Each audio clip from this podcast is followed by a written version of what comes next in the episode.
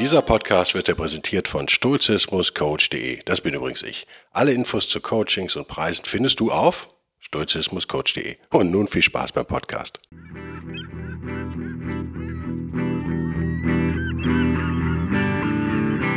Der wilde Stoiker. Moderner Stoizismus für ein gutes Leben.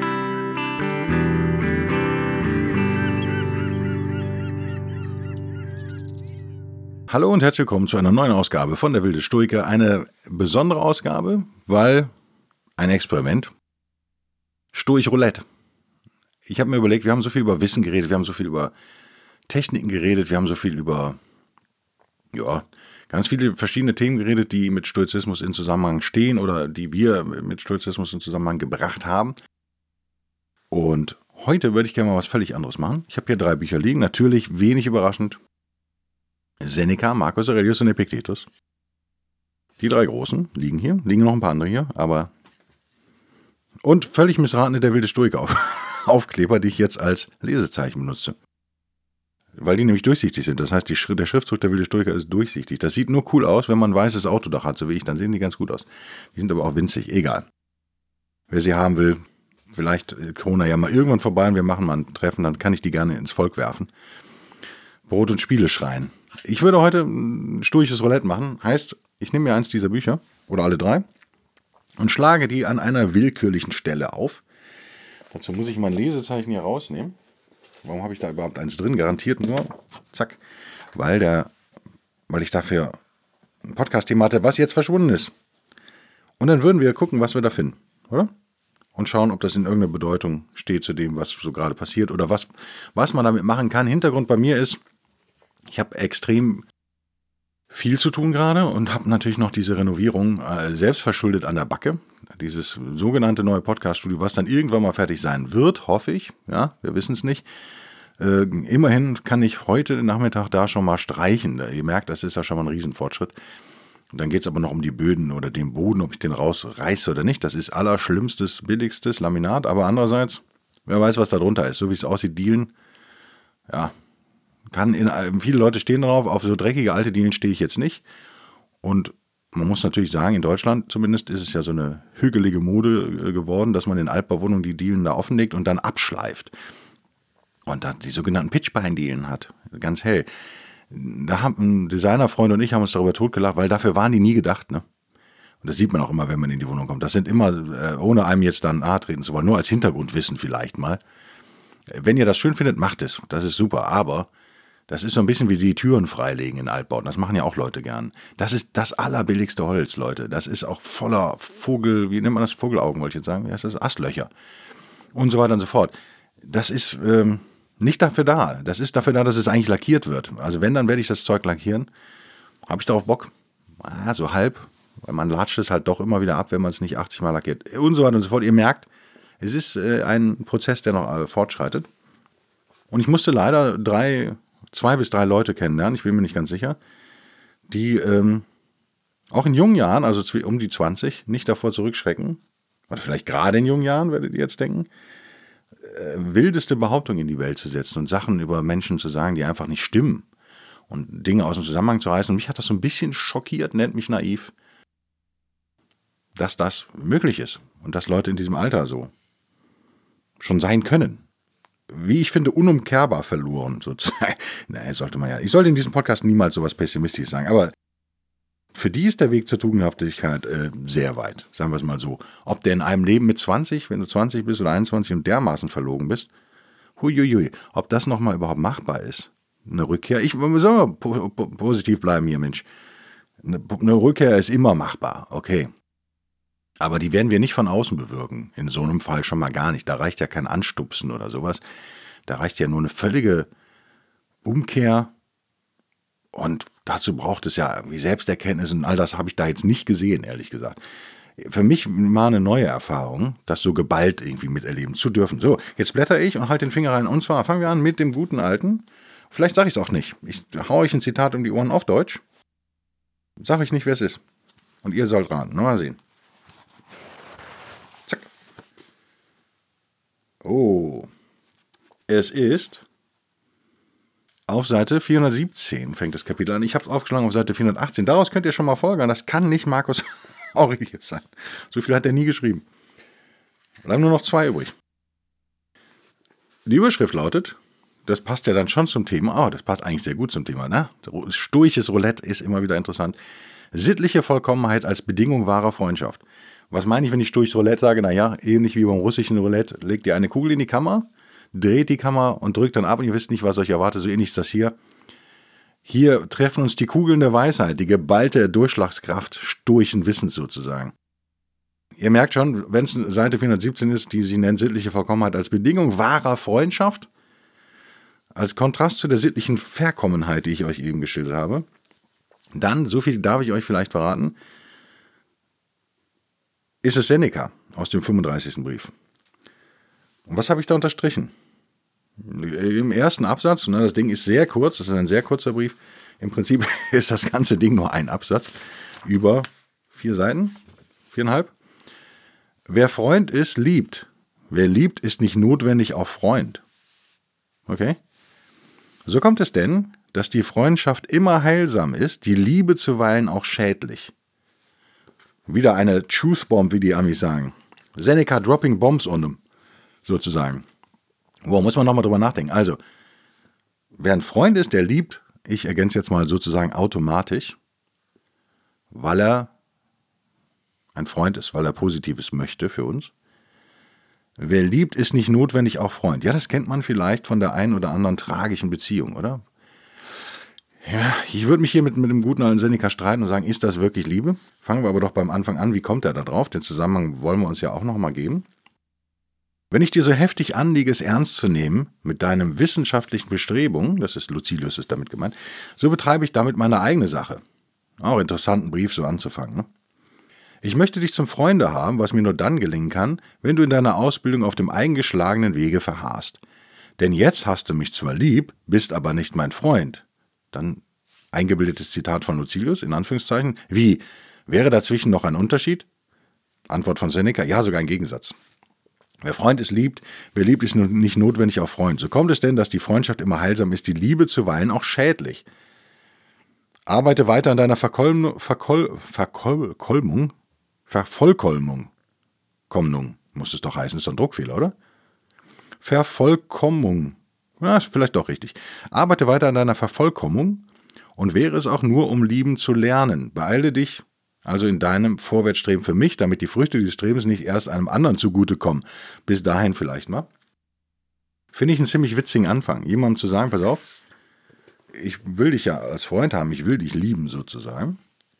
Liebe ist natürlich, würden wir heute nicht mehr benutzen an der Stelle das Wort, aber sagen wir mal, dich mögen und dir Zuneigung ergeben sein, wie auch immer. Und dazu ist es ganz egoistisch notwendig, dass du dich weiterhin gut entwickelst. Finde ich einen ziemlich coolen Anfang, wenn ich ehrlich bin. Würde man normal nicht machen. Würde man in, sich in eine Lobhudelei ergehen. Ist ja wie gesagt auch der 35. Brief. Nicht der erste. Gehen wir zum Ende des Briefes. Der ist in der Tat, habe ich eben gelogen, ich habe mich verblättert, das sind nur zwei Seiten. Den kriegt man auf jeden Fall auf eine DIN A4-Seite, wenn man so zwölf Punkte nimmt oder sowas. Hilft mir das?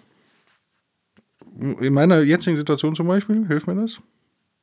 Ich finde es äh, zumindest interessant, sich noch zu erinnern, dass wir einen Unterschied haben zwischen, also dass Liebe nicht zwangsläufig etwas Gutes sein muss.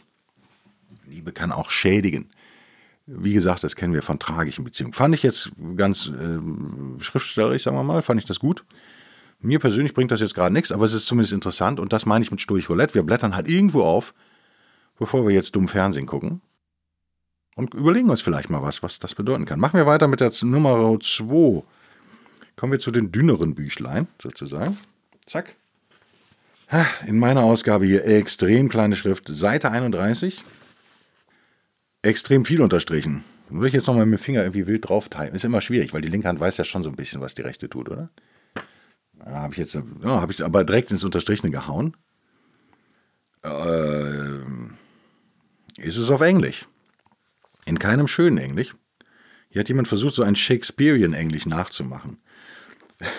Ob ich das hinkriege mit äh, trockener Kehle am frühen Morgen, ist die Frage. Wilt thou not cease to value many other things too? then thou wilt be neither free nor sufficient for thy own happiness, nor without passion. For of necessity thou must be envious, jealous, and suspicious of those who can take away those things, and plot against those who have that which is valued by thee. Mhm. Of necessity, a man must be altogether in a state of perturbation, who wants any of these things, and besides, he must often find faults with the gods. But to reverence and honor thy own mind will make thee content with thyself, and in harmony with society, and in agreement with the gods, that is, praising all that they give and have ordered. order. Uiuiui. Äh, ich habe ein paar Mal gelacht, weil erstmal bin ich zu dumm zum Unterstreichen scheinbar. Ich habe es teilweise durchgestrichen. Musste ich dann doch drüber lachen. Äh, es liegt daran, dass ich manchmal tatsächlich im Liegen lese und dann mit dem Kuli.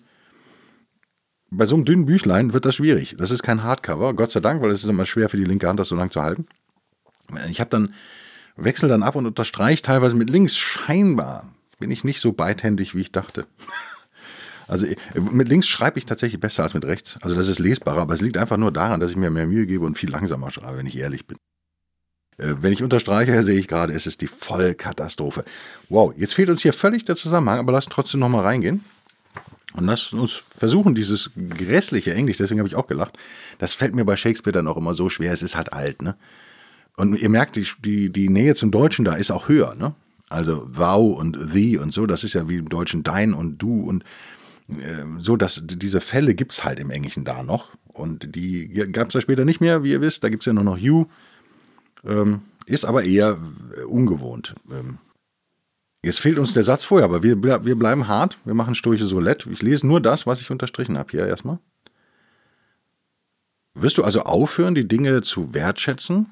Noch viele andere Dinge zu wertschätzen, Entschuldigung? Willst thou not cease? Wirst du nicht aufhören, noch viele andere Dinge zu wertschätzen. Denn du wirst weder frei sein, noch glücklich in deiner eigenen, in deinem eigenen Glück. Oder ohne Leidenschaften. Weil schon aus der Notwendigkeit heraus wirst du neidisch sein und eifersüchtig und misstrauisch gegenüber denen, die diese Dinge dir wegnehmen könnten. Und du wirst vielleicht Intrigen schmieden gegen die, die das schon haben, was du wertschätzt. Aus der Notwendigkeit heraus muss ein Mensch, der all diese Dinge möchte, ständig in einem Zustand der Aufgewühltheit sein. Und nebenbei bemerkt, er wird auch Fehler mit den Göttern finden, durch diesen Zustand, in dem er ist. Aber wenn du das wertschätzt und ehrst, was dein eigenes Bewusstsein sozusagen ist, your own mind, wird es dich glücklich mit dir, dich, mit dir selbst machen, mein Gott. Und dich in Harmonie mit der Gesellschaft leben lassen und in Zustimmung mit den Göttern. Was bedeutet, dass du alles das preist, was sie uns geben und was sie uns befehlen, sozusagen. Okay, Jetzt wird es vielleicht schon klarer beim zweiten Mal lesen. Hier geht es. Kann es vielleicht an der Sprache raten, jedenfalls in meiner Ausgabe hätte ich sofort geraten, es geht natürlich um Marcus Aurelius. Ähm, ich, Epictetus machen wir gleich, da blätter ich dann auch noch mal kurz rein, ob das auch eine grässliche Sprache ist. Ich glaube, Epictetus habe ich eine Ausgabe, die einfach moderner übersetzt ist. Deswegen, wenn da sei und thee und äh, thou und äh, so weiter steht, dann ist es meistens, in meinem Fall ist es der gute alte Marcus Aurelius, der beste Kaiser, den wir hatten. Hier geht es um Begierden, so wie ich das verstehe, ohne Zusammenhang, wohlgemerkt. Auch durchaus um materielle Begierden. Lass uns noch mal eben gucken. Das ist Buch 6. Okay. Zusammenhang haben wir hier nicht. Aber vielleicht reicht uns das Ding auch einfach so, wie es ist. Lass uns den ersten Satz vielleicht weglassen und den durch einen anderen ersetzen, den ich jetzt dahin stelle, nämlich, was passiert eigentlich, wenn wir nicht aufhören, wie Marcus Aurelius ja sagt, all diese Dinge haben zu wollen, Dinge zu begehren. Er nennt das hier auch Passion weiter unten, also eine Leidenschaft für materielle Dinge auch zu haben. Dann sagt er ganz klar, wenn wir niemals frei sein und, was vielleicht noch schlimmer ist, könnte man meinen, werden wir niemals mit unserem eigenen Glück zufrieden sein. Man könnte auch sagen, wir sind unglücklich. Und wir werden niemals ohne Leidenschaften sein. Das sind die drei Sachen, die er quasi in dem ersten Satz dieses unterstrichenen Absatzes, bei mir auf Seite 31, hinstellt. Müssen wir drüber nachdenken. Ist das so?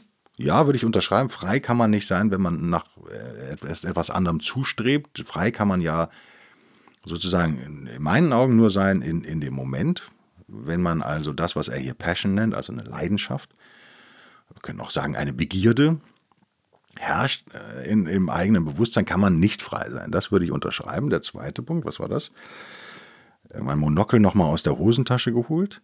Äh, nicht, hm, ja, das ist im Deutschen so ähnlich, ne? Sufficient for thy own happiness. Ja. Also du wirst nicht dir selber genügen, um glücklich zu sein, sozusagen. Auch das ist, glaube ich, klar. Man ist nicht nur nicht frei, sondern, das würde ich vereinfacht sagen, man ist auch nicht glücklich. Ist ja klar, weil man will ja einen anderen Zustand als den, den man hat. Ganz banal.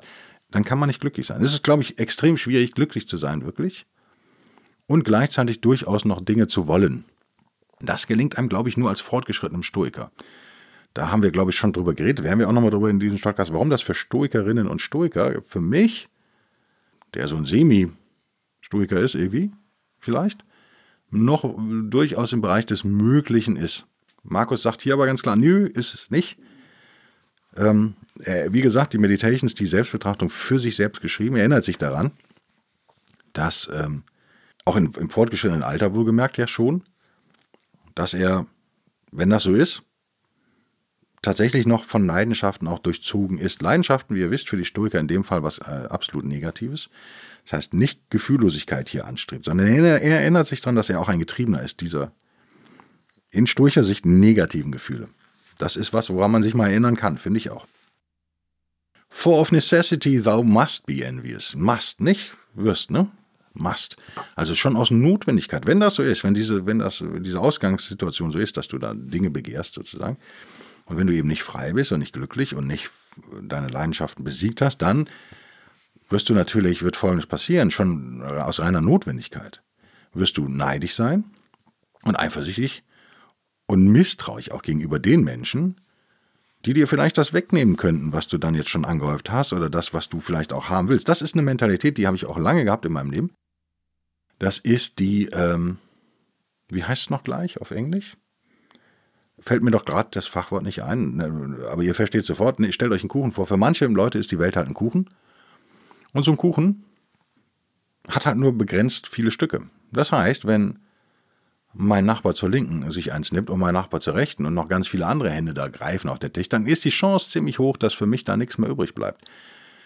Die, ähm, es ist ärgerlich, dass mir das Wort jetzt nicht einfällt, aber ihr wisst, was ich meine. Es ist die Vorstellung einer begrenzten Welt. Ich habe letztens jemand sagen hören, dass das eigentlich Kern, Kern, Kernelement aller linken Ideologien sei. Ich stelle das jetzt mal hier, falls ihr euch selbst eher als links seht, denkt da mal drüber nach. Ich bin mir nicht ganz sicher, ob das nicht bei vielen Konservativen nicht auch zutrifft. Die, die Mentalität dahinter ist in der Tat aber eine nicht liberale, eine nicht freie, nämlich, ein, also jetzt habe ich es endlich, Gott sei Dank, the, the Zero-Sum-Game, also das Nullsummenspiel heißt, nennt man das in der Politikwissenschaft normalerweise und wahrscheinlich auch in der Psychologie.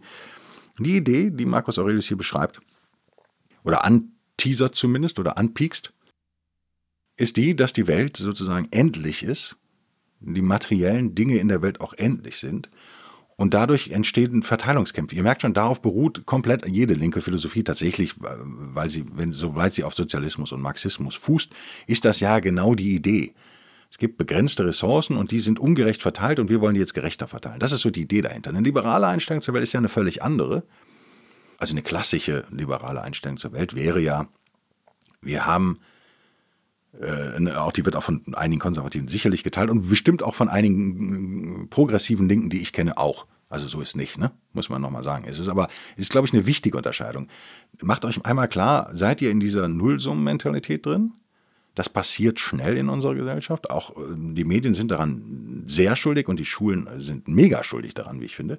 Es ist, je älter ich werde, desto mehr denke ich, das ist überhaupt keine Mentalität, die einem irgendwie weiterbringt. Die bessere Mentalität in meinen Augen wäre tatsächlich, diese negativen Gefühle, die Markus Aurelius hier auch beschreibt, loszuwerden und zu verstehen, dass, wenn wir uns zum Beispiel allein die Entwicklung der letzten 100 Jahre, sagen wir mal, angucken in, auf der Welt, stellen wir fest, dass die Welt wesentlich besser geworden ist, gerade auch durch eben Marktwirtschaft und Kapitalismus.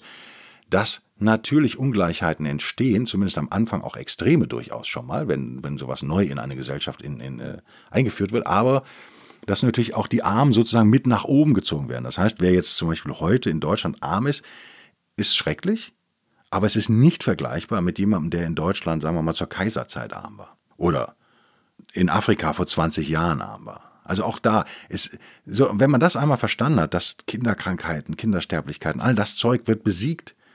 Wir werden sehen, wie diese Covid-Impfung äh, nach dem neuen Verfahren, also BioNTech und Co., durchaus auch vielleicht mal irgendwann eine Impfung gegen Krankheiten wie Krebs, zumindest Teile davon ermöglichen, Teilkrankheiten sozusagen davon ermöglichen. Es gibt also Fortschritt. Offensichtlich gibt es Fortschritt. Wir merken es ja auch in Umwelttechnologien. Es gibt Fortschritt. Wir merken es bei ganz simplen Sachen wie Automotoren, wenn wir uns angucken, was heute das Auto meiner Frau, die hat einen Dienstwagen, der säuft nichts auf 100 Kilometer. Es ist einfach nur noch lächerlich, was das Ding verbraucht. Es ist so wenig. Unglaublich. Äh, wenn ich äh, alle meine Autos, die ich so gehabt habe, dagegen vergleiche, gibt es da offensichtlich einen Fortschritt. So, das ist also kein Nullsummenspiel. Äh, Wirtschaft normalerweise ist kein Nullsummenspiel. Wenn ich was erwirtschafte und einen Dienst an der Gesellschaft erbringe sozusagen und Geld verdiene, heißt das nicht, dass jemand anders weniger hat. Das ist aber eine, eine, Grundidee, die auch menschlich ist. Und wie gesagt, viele Linke haben diese Idee, einige Konservative in meinen Augen auch. Das ist ähm, das schöne Beispiel von einem Korb Äpfel, den ich habe, äh, habe ich glaube ich schon mal erzählt. Und ich gehe zu einer Grundschule, jetzt mal blöd, gesagt, oder Grundschule, die dürfen die schon, die dürfen ja noch nicht arbeiten, aber kleine Kinder. Und gebe jedem einen Apfel. Und äh, die essen den natürlich alle sofort, weil es heiß ist und der Apfel vielleicht auch kühl ist. Und ein Kind aber denkt sich, was kostet denn so ein Apfel eigentlich im Supermarkt? So gut wie nix. Und verkauft den dann halt für einen Euro und kann sich dann zwei Äpfel kaufen davon. Das heißt, halt ein Kind kann zwei Äpfel essen, hat dafür Geld ausgegeben, der andere hat einen Euro und keinen Apfel mehr hat sein Bedürfnis aufgeschoben sozusagen, kann sich aber einen neuen Apfel kaufen. Dann hat er aber niemandem irgendwas weggenommen. Das ist, glaube ich, mal so schon mal der, das, was man verstehen muss, wenn man aus diesem Nullsummenspiel raus will, geistig. Ähm, viele Dinge sind vielleicht ein Nullsummenspiel, aber die allermeisten, glaube ich, eher nicht. Wenn ich also etwas Gutes tue in der Gesellschaft, habe ich niemandem etwas weggenommen und ich habe insgesamt die Gesellschaft besser gemacht. Also ihr merkt schon, das ist eine, eine sehr positive Weltsicht, die ich glaube produktiver finde. Ihr könnt aber völlig anderer Meinung sein. Das ist das, was Markus aber hier anspricht. Man muss zwangsweise, wenn man so eine Weltsicht hat, wenn man Dinge begehrt und gleichzeitig glaubt, dass diese Dinge eben nur endlich vorhanden sind. Ähm, das wäre so, als wenn ich sage, ich kaufe mir den neuen 911er, bevor den jemand anders kauft und nicht verstanden habe, dass die einfach einen neuen herstellen können in Stuttgart. Ne? Blödes Beispiel, aber ihr wisst, was ich meine dann wird man natürlich misstrauisch und wird ängstlich, man wird eng, engherzig, würde ich sagen. Man, wird, man traut dem anderen alles zu, der will mir das wegnehmen. Wie gesagt, manche Sachen sind ja vielleicht ein Nullsummspiel. Wenn ihr euch bewerbt auf eine Universitätsprofessur, dann werdet ihr wahrscheinlich 300 mindestens Mitbewerber aus ganz Deutschland haben. Und nur einer kann diesen Job haben. Dann ist das vielleicht angebracht. Aber im Allgemeinen, im, im menschlichen Leben ist es einfach Quatsch. In meinen Augen. Okay. Markus sagt also, das ist quasi zwangsläufig so und führt einen auch mehr oder weniger zwangsläufig dazu, dass man dann vielleicht schon mal auch sowas vorhat, gegen diese Leute zu unternehmen, die das schon haben, was man selber gerne hätte.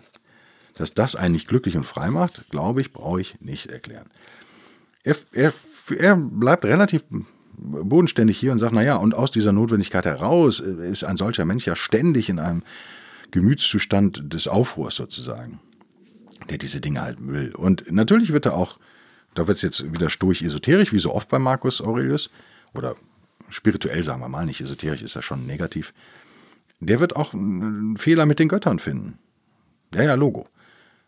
Der wird, der wird weder mit sich selbst zufrieden sein, noch mit der Welt, wie sie ist, noch mit dem, zugeklappt, zack, was die Götter einem so vorbestimmt haben quasi. Ihr wisst, Stoizismus deterministisch. Viele Stoiker glauben daran. Könnt ihr für euch selbst entscheiden, ob ihr das tut oder nicht. An ein vorbestimmtes Universum.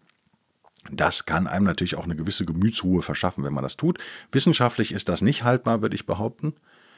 Aber wir können die, die Götter bei Marcus Aurelius können wir durchaus auch ja, wir müssen, wir können uns darauf einlassen auf so eine Spiritualität, wir müssen aber nicht, finde ich, an der Stelle. Weil es, wenn wir es rein, wie wir es jetzt gemacht haben, in diesem Podcast, äh, intellektuell philosophisch, äh, psychologisch betrachten, gesellschaftlich, politisch vielleicht noch, dann wird auch schnell klar, dass er da eigentlich nur recht hat. Ähm, wie gesagt, das ganze Kapitel kann ich euch jetzt nicht vorlesen, das ist äh, sehr lang oder länger. Und mit Sicherheit gibt es einen total interessanten Zusammenhang, den ich mittlerweile vergessen habe im Buch 6. Vielleicht wisst ihr es noch aus dem Kopf. Aber ihr merkt schon, das war jetzt schon mal ein bisschen ergiebiger als der Seneca. Reiner Zufall natürlich. Heißt nicht, dass Seneca schlechter ist. Aber für mich persönlich war es etwas ergiebiger. Jetzt noch schnell zu dem dritten Mann hier im, im Roulette. Auch da muss ich ein Lesezeichen rausnehmen, sonst ist es unfair. Einmal blättern. Ja, ja, das passt natürlich schon von der Überschrift her. Wie die Faust aufs Auge. Epictetus, der gute alte Exklave aus seinen Discourses, die auf Deutsch wie heißen? Genau. Aus dem Buch 1. Nicht aus dem Enchiridion, nicht aus dem Handbuch. Aus den Discourses aufgeschrieben von seinem Schüler, mit der Überschrift 1, 18, also Buch 1, 18. Don't be angry with wrongdoers, also mit denen, die dir Falsches tun. Ja, das passt natürlich wie die Faust aufs Auge zu meiner jetzigen Situation. Hier habe ich aber gar nichts unterstrichen außer der Überschrift. Warum habe ich nur die Überschrift unterstrichen? Naja, weil ich mir dachte, das ist ein Satz, an den man sich echt öfter erinnern kann, oder? Markus Aurelius sagt den an anderer Stelle genauso. Wie ihr merkt, Stoizismus immer äh, menschenfreundlich. Immer positiv.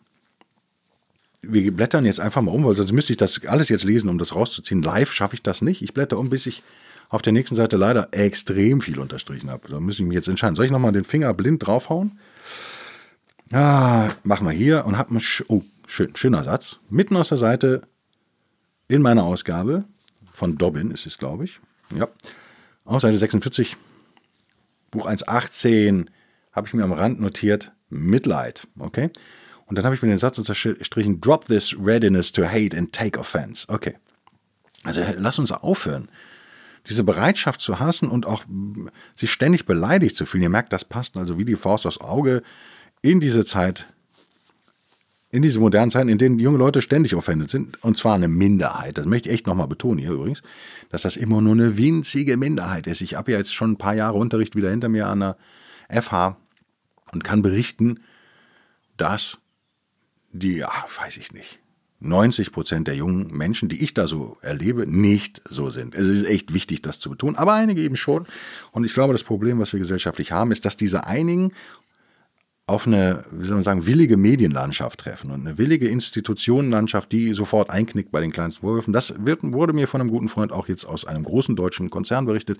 Ihr merkt, das ist kein Problem, was irgendein von uns auf Dauer verschonen wird, wenn wir da nicht entschlossen entgegentreten. Epictetus meint es aber nicht politisch, nicht gesellschaftlich an dieser Stelle.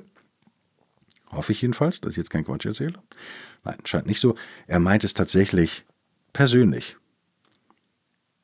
So, und dann gehen wir rein in den Satz 9. If you must be affected by other people's misfortunes, show them pity instead of contempt. Wenn also das Falsche, was andere Leute da machen oder das Unglück von anderen Leuten dich schon irgendwie betrifft, wäre es viel besser, statt Verachtung ihnen Mitleid entgegenzubringen.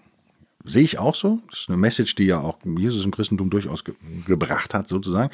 Und die ich auch hervorragend da finde, aber die, äh, wie, ja, es hängt wahrscheinlich von eurem Charakter ab, die nicht ganz leicht umzusetzen ist, sagen wir mal. Und deswegen auch nochmal die Aufforderung, lass diese Bereitschaft zu Hass und beleidigt sein einfach mal fallen. Lass es sein.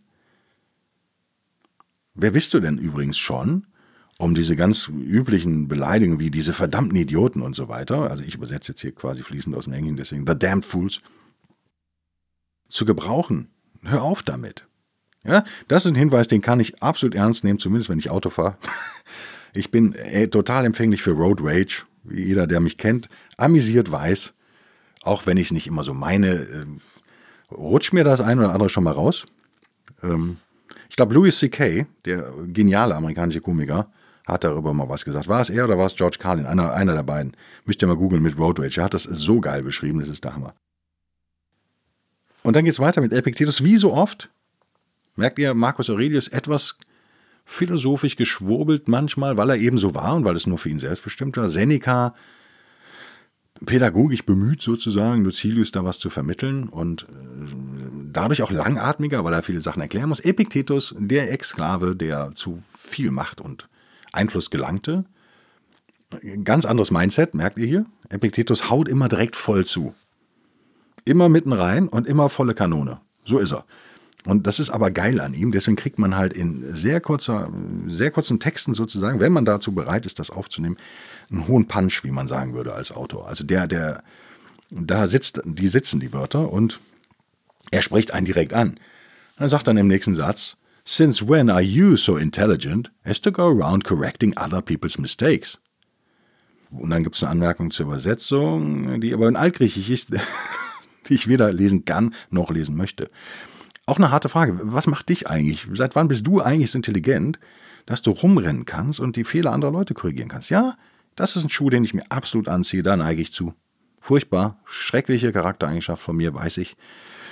Äh, da hat es für mich heute Morgen jetzt schon gebracht, hier das Sturche Roulette, nur durch diesen einen Satz. Aber wir gehen noch ein bisschen weiter. We get angry because we put too high a premium on things that they can steal. Das ist übrigens der gleiche Bezug, witzigerweise, den Markus Aurelius eben gesagt hat, oder? Also wir werden wütend, weil wir einen viel zu hohen Wert auf die Dinge, die diese Leute uns stehlen können, legen. Meint er damit materielle Dinge? Könnte sein. Ja, meint er. Es geht nämlich weiter. Also, das ist exakt das Gleiche, was Marcus Aurelius sagt, witzigerweise. Ja. Don't attach such value to your clothes and you won't get angry with the thief who takes them. Also ganz banal. Wenn du deine tolle Kleidung gar nicht so wertschätzt, ja, dann wirst du auch nicht so wütend auf den Dieb sein, oder? Klingt für mich jetzt logisch. Don't make your wife's external beauty her chief attraction and you won't get angry with the adulterer. Oh, das ist aber eine harte Aussage. Das ist, wie gesagt, Epictetus, harter Knochen. Wenn du also deine, deine, die äußerliche Schönheit deiner Frau nicht als ihre Hauptanziehungskraft ansiehst, wirst du vielleicht auch nicht so wichtig mit, so wütend auf den Ehebrecher sein oder in dem Fall die Ehebrecherin vielleicht. Entscheidend jetzt aber, erkenne, ich übersetze es direkt, denke ich mal, ne? erkenne, dass weder der, der Dieb noch der Fremdgeher, also er meint schon den Mann in dem Fall, wirklich das berühren können, was dir wirklich gehört. Es ist jetzt wahrscheinlich frauenfeindlich an der Stelle, oder? Lass uns statt der, dem Beispiel Frau, was Epictetus, der alte harte Knochen hier nimmt, lass uns irgendein anderes Beispiel nehmen. Lass uns bei dem Dieb doch einfach bleiben. Also der Dieb kann eigentlich das, was dir wirklich gehört, gar nicht berühren. Er kann es dir gar nicht nehmen. Warum ist das so? Only what is common property everywhere and not under your control. Aha. Weil in Wahrheit everything is borrowed, würde man im Englischen sagen ja alles sowieso geliehen ist. Also das ist, dir gehört in Wahrheit gar nichts. Also ihr merkt, Epiktetus wie immer knochenhart, geht da noch einen Schritt weiter. Ich würde zustimmen übrigens. Wir leben alle nur eine kurze Zeit. Was wir hier benutzen, der tolle Ferrari in der Garage, auf den ich übrigens immer noch warte, der hier immer noch nicht steht. Also ich warte sowohl auf die Garage als auf den Ferrari. Es liegt aber auch daran, ich habe mich immer noch nicht entschieden, welcher Ferrari es denn sein soll, den ihr mir dann schenken könnt vielleicht. Ein Hörer aus Anerkennung sagt, Mensch, ich brauche den nicht mehr, Guido. Dich macht er doch so glücklich. Ja, äh, mir ist völlig klar, aber ja, der macht mich auch glücklich, lieber Hörer. Also zögere nicht, zögere er nicht, mir die Schlüssel zu übersenden. Aber nur eine gewisse Zeit. Also es sollte uns immer klar sein, dass diese Dinge, die materiellen Dinge, nur geliehen sind. Die haben wir uns nur geborgt für unsere Zeit auf der Erde. Und die gehen wir wieder zurück. Wir nehmen nichts mit. Das letzte Hemd hat keine Taschen, oder wie heißt es im Deutschen? Fand ich auch immer einen geilen Spruch eigentlich. Das ist ein deutscher Spruch, oder? Das letzte Hemd hat keine Taschen. Finde ich Jod, wa? So, wenn du also diese Dinge nicht mehr ernst nimmst und sie einfach ignorierst, wer bleibt denn noch dann übrig, mit dem du wütend sein könntest? Ha? Gute Frage. Niemand. Und jetzt kommt der Satz, ich finde es witzig. Jetzt haben wir echt so Roulette gespielt und es hat passt wie die Faust aufs Auge. Wieder Topf auf den Deckel. Der letzte Satz, bevor ich euch in eine Podcast, in eine Stoizismus-Podcast freie Restwoche entlasse. In Deutsch, äh, auf Englisch und auf Deutsch. As long as you honor material things, direct your anger at yourself rather than a thief or adulterer. Okay, das ist, glaube ich, wieder, das ist klassisch Epiktetus natürlich, ne? Er spricht einen direkt an und sagt, wer bist denn du schon, du? Du kleiner Lurch, wer bist denn du überhaupt? Ist manchmal hilfreich, finde ich, so eine Ansage. Ist manchmal besser, als herumzuschwadern und zu sagen, ja, natürlich, es ist ein menschliches Bedürfnis und wir wissen alle, aber habt ihr schon mal überlegt, wie das wäre, wenn... Nein, er wird gesagt, hör mal zu, du kleiner Scheißer was du da machst, ist Mist. so ist er. Ah, toxische Männlichkeit at its best. Äh, Epictetus, so ist er eben, müsst ihr mitleben. Aber der entscheidende Satz, solange du, ich rede euch auch mal direkt an, ich mache hier den Epictetus, zieh ich durch jetzt hier. Solange du materielle, Dinge wertschätzt, solltest du deine Wut besser auf dich selber richten. Wow. So sieht's aus, Leute. So sieht's aus. Nochmal die Erinnerung, wer neu im Stoizismus ist. Es ist, Stoizismus ist nicht Askese, es sei mir diese Bemerkung am Ende nochmal erlaubt. Wenn ihr diesen, das noch nicht ganz auseinandergedröselt kriegt, warum, kriegt, warum Stoikerinnen und Stoiker die materielle, materielle Wünsche und materiellen Besitz durchaus kritisch sehen auf der einen Seite, andererseits aber diese Dinge auch nutzen können, dann habt ihr noch nicht ganz verstanden, warum Stoizismus so ist, wie er ist und warum er so auch so, so geil ist, wie er ist und warum er so praxisnah ist, wie er ist. Aber da müsst ihr Vertrauen haben. Müsst ihr entweder mehr von meinem Podcast hören, alte vielleicht nochmal aus der Kiste kramen, aus der Podcast-Kiste, oder einfach ein bisschen Geduld mit euch selbst haben. Ich bedanke mich auf jeden Fall für eure Geduld bei diesem Experiment russisches Roulette, äh, stoisches Roulette. Nicht so gefährlich wie, wie russisches Roulette übrigens. Und kann eigentlich nur halt sagen, könnt ihr selber auch mal ausprobieren. Ich fand es jetzt mal spannend, für mich selbst war es okay. Ich hoffe für euch auch, gebt mir Feedback wie immer, gebt mir Support wie immer. War, das trudelt ja so ein irgendwie. Ich finde das, find das geil, wisst ihr. Schaut auf die Webseite, sagt mir, wenn die Webseite nicht funktioniert. WordPress ist eine Pest, aber eben das Beste, was wir haben sozusagen. Damit bin ich zufrieden.